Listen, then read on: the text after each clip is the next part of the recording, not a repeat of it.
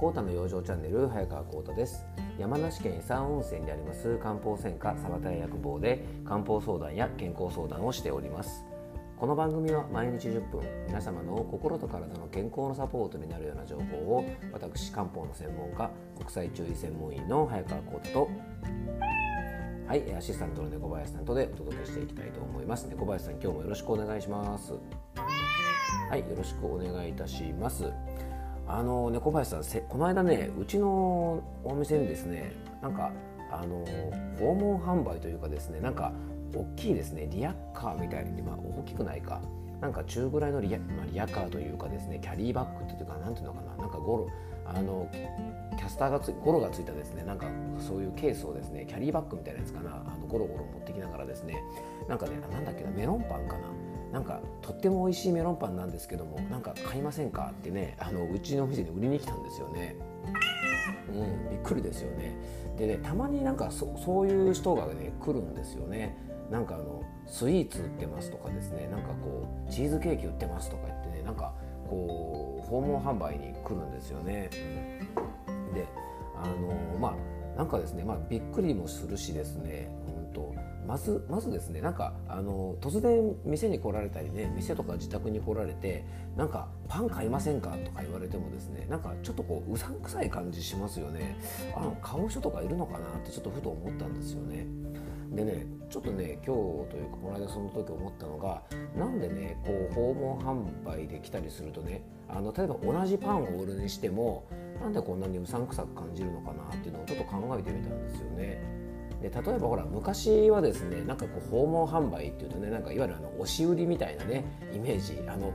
サザエさんとかだとねいまだにサザエさん出てくるのかな押し売りの人とかね。なんかあの、えー、ゴム紐買わないかとかですね。なんかゴム紐とかいらないよって感じですけどね。なんかいわゆるこうね怪しげななんかねこうえーね、こうヤクザ的な感じの方が来てですねなんかこう、ね、あのこれ買わないかなんて言われてねあの家の玄関先に居座られてですねなんかすごい困るみたいなね感じで昔はあの訪問販売お断りなんてねあのよくこうね、えプラスチックの板みたいなやつをねこう表札の横なんかによく貼ってる家がありましたけども、まあ、やっぱりなんか昔からその訪問販売ってねなんかこう押し売りみたいなイメージがあってまずあんまりイメージ的に良くないんですよね。でねで、まあ、なんでねこう例えばパン買うにしてもあのなんだろう例えば同じ全く同じパンがね、えー、例えばあのイオンモールの中で売ってるとかですね、えー、駅中で売ってるとか、え、例えばどっかでスーパーでねこう店頭販売してるとかっていうと多分そんなにうさんくさくないんですよね。だけどですねなんかこう訪問販売でいきなりこうねやってこられると、まあ、なんでこんなにうさんくさいかなと思ったんですよね、うん、やっぱね訪問販売とかって何でしょうね。もともとほら買おうと思っていないのになんとなくやってきてね売りつけられるかもしれないとか何かね例えばあの、まあ、安かったりねあのしてもですね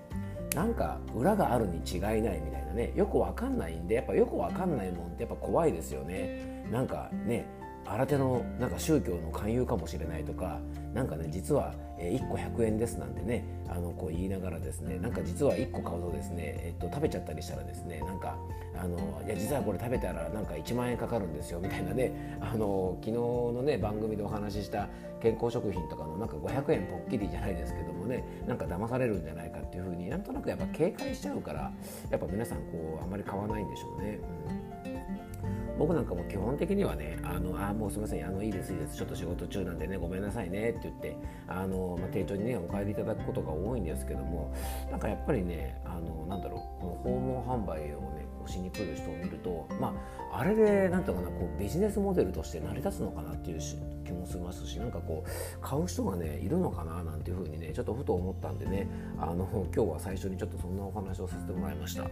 どうなんでしょうね、皆さん買います？多分僕買わないんでなんかねちょっとこう逆にちょっと考えたのが自分がもしねあのパンを売る仕事をしてたらですね、まあ、果たして訪問販売っていうねあの方法を取るのかなっていうふうにちょっと思いましたね。あのなんか僕のねお店の駐車場とかにも定期的にこうパンを売りに来る人はいるんですよね。それはねあの、まあ、ちゃんとしたパン屋さんというとあれですけどもあのパン屋さんがあってその要は移動販売ですよね。あのトラックとかにパンをたくさん積んできて例えばあの毎週木曜日のお昼ぐらいにあのここの駐車場に来ますからよかったら買ってくださいねって感じなんでいわゆるこう訪問販売とはねやっぱちょっと違うからやっぱ安心感がありますよね。うん。なのでやっぱりこうね直接あの人のお店とかですね家にですねゲリラ的にあのピンポンしてですねやってきて、まあ、パンを買いませんかっていうのはちょっと作戦としたらどうなのかなと思うので、うん、僕だったらしないかな。僕だったらこう例えばねあの、まあ、ちょっとした簡単なチラシでもいいのでねチラシみたいなのを作ってどこそこで販売してるのであのとっても美味しいですからよかったら買いに来てくださいっていう方がなんとなく来た方とかもねあのなんか自分で行ったのでやっぱりうさんくささも少ないしちょっと買いやすいのかなってちょっと思ったんでね。なんか全然健康とは関係ない話なんですけど、うん、なんか訪問販売のパン屋さんがねちょっとこの間来たのでねなんかちょっとそんなことをねちょっと思いました。はい。えっとじゃあ今日の本題に入っていきたいと思います。えー、今日はですねちょっとねいろんな物事をねこうやめたりすることとか減らすことって、えー、すごく大事だよということをねちょっとお話ししていきたいなと思います、はい、全然パンとは関係ないですね。はい。これ実はですね先日、えっと、新聞を見ていたらですね、えー、専修大学のですね政治学者の先生であの岡田教授という方がねえっとまあ、大学の教授なんですが、えっとね、PTA の役員をやっているということでなんかあのインタビューされている記事があったんですね。でその中でですねちょっと気になる話題というかありまして、えっとね、ポリシーターミネーションっていう、ね、言葉がね政治学の用語であるそうです。ポリシーターミネーションね。あの多分こういう読み方でいいんでしょうね。でねこのポリシーターミネーションって何かっていうとですね政策終了という意味らしいんですねで要はですね今あの世界的にも財政難で要はね政治の中でも、まあ、いろんな政策がある中で政策をねいかにしてやめて収束させあ収束させるかというのがですねすごく大事なんだそうです。要はですねあの要は政策をやめることやめ方っていうのがですねこれからの社会非常に重要なあのそうです。であのでもね日本ではですねなかなかこのね政策を終了させるというねあの収束させるということがなかなかうまくいかないそうなんですね。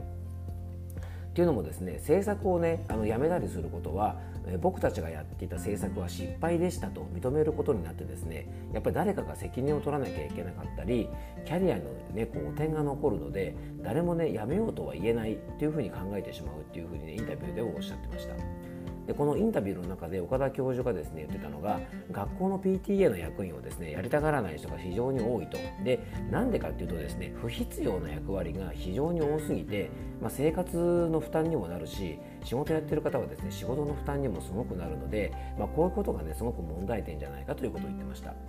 でね仕事が減らせないことの問題点をですねこの PTA に絡めてちょっとお話しされてたんです。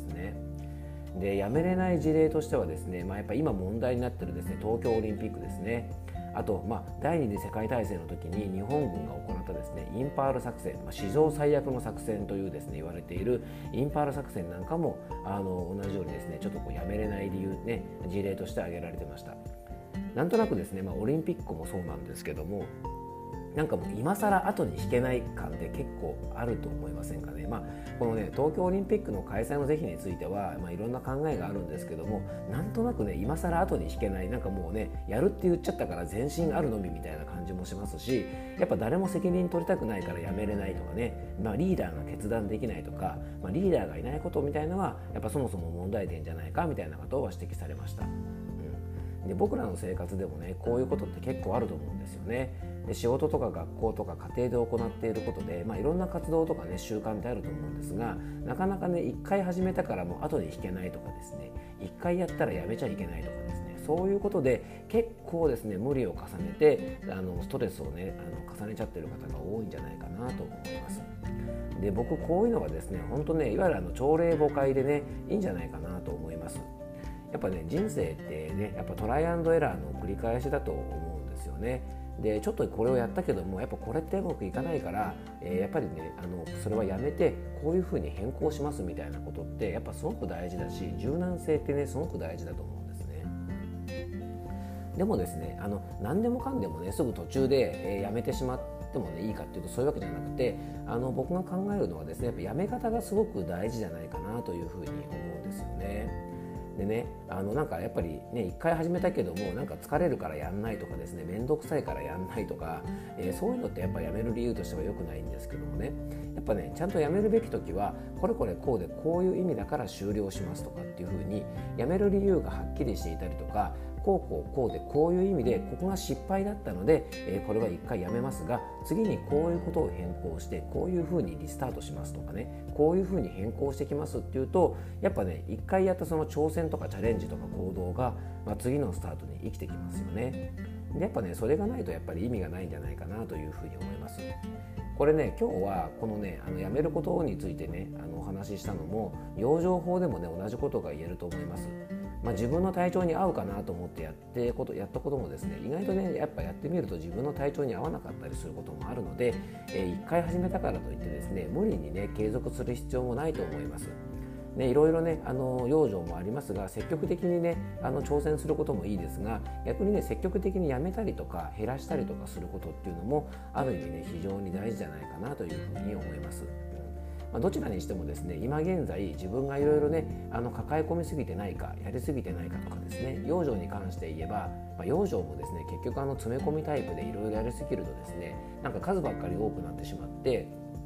実はあんまり自分に合ってないなんてこともありますからね。あのぜひその辺自分の立ち位置をねあの確認してみてあのちょっとやってることをね整理すること大事だと思います。そしてねあの無駄があったりとか無理があったり無茶があったりしたら、まあ、積極的にやめたりとか減らすことっていうのもね非常に大事なんじゃないかなと思います、まあ、やめる勇気減らす勇気というのをね、えー、ちょっと考えてみていただきたいなと思いますえー、今日も聞いていただきありがとうございます。どうぞ素敵な一日をお過ごしください。漢方専科サーター薬房の早川浩太でした。ではまた明日。